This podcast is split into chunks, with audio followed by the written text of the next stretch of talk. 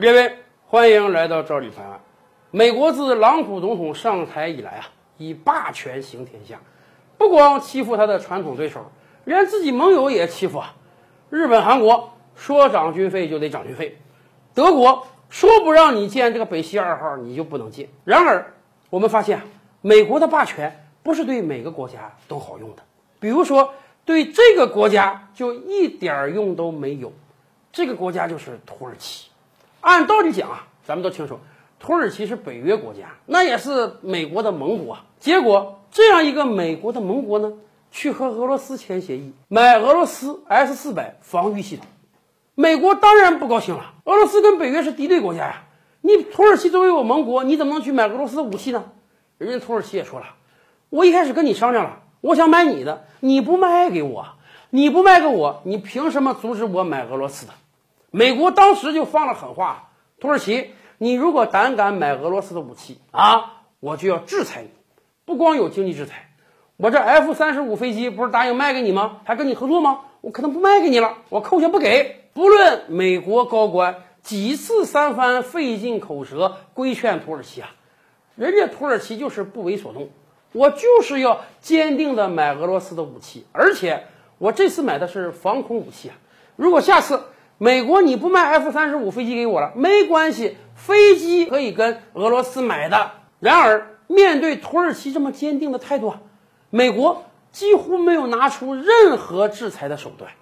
咱们可以比比日韩啊，美国对韩国狮子大开口，原来十亿美元军费改成五十亿，你要敢不给我，哎，我有可能裁撤掉驻韩美军，我不保护你了。而土耳其呢，土耳其都去买俄罗斯武器了。美国非但没有任何制裁，美国空军还要加紧在土耳其军事基地的建设，还是美国空军自己掏钱啊，把活儿还包给土耳其的公司，让人家赚点钱。更可笑的是，前些日子，美国参众两院又通过一个决议啊，咱们知道，美国的参众两院议员们认为自己根本不是美国的议员，他们是全球的议员，这个星球上。任何一个犄角旮旯发生的任何一个事儿啊，美国的议员们就经常性的要通过一个决议，是支持一下呀，还是谴责一下？他们这个长臂管理啊，让他们觉得他们可以管辖全球任何事务。结果前几天他们就通过了一个针对土耳其的决议，什么呢？在一次大战期间啊，当时的奥斯曼土耳其帝国认为国境内的亚美尼亚人有通俄的嫌疑啊，有资助沙皇俄国的嫌疑，所以。对亚美尼亚人进行了大屠杀，据称当年至少有一百五十万亚美尼亚人死在屠刀之下。美国参众两院的决议啊，说这当年是土耳其政府犯下的一个种族灭绝的行为，要予以谴责。事儿是有这么一个事儿，但毕竟早就翻篇过去了，一百多年前的事儿，你现在拿出来，不就是来恶心土耳其政府吗？土耳其政府怎么反应的？埃尔多安站出来说。如果你美国认为啊，当年的奥斯曼土耳其对亚美尼亚人犯下的是种族灭绝行为，死了一百五十多万人吗？好，那么我们土耳其也会通过一个决议，谴责美国当年对印第安人犯下的也是种族灭绝行为。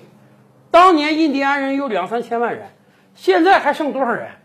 那些人不全都被你美国白人种族灭绝掉了吗？美国如果要谴责土耳其，土耳其就以牙还牙，以眼还眼的谴责美国，结果怎么样？逼得美国总统府都得出来发声明了。人家说了，美国参众两院通过那个决议啊，不是美国总统的认知啊，美国总统对此有不同的看法。美国总统不会谴责土耳其的所谓种族灭绝行为的。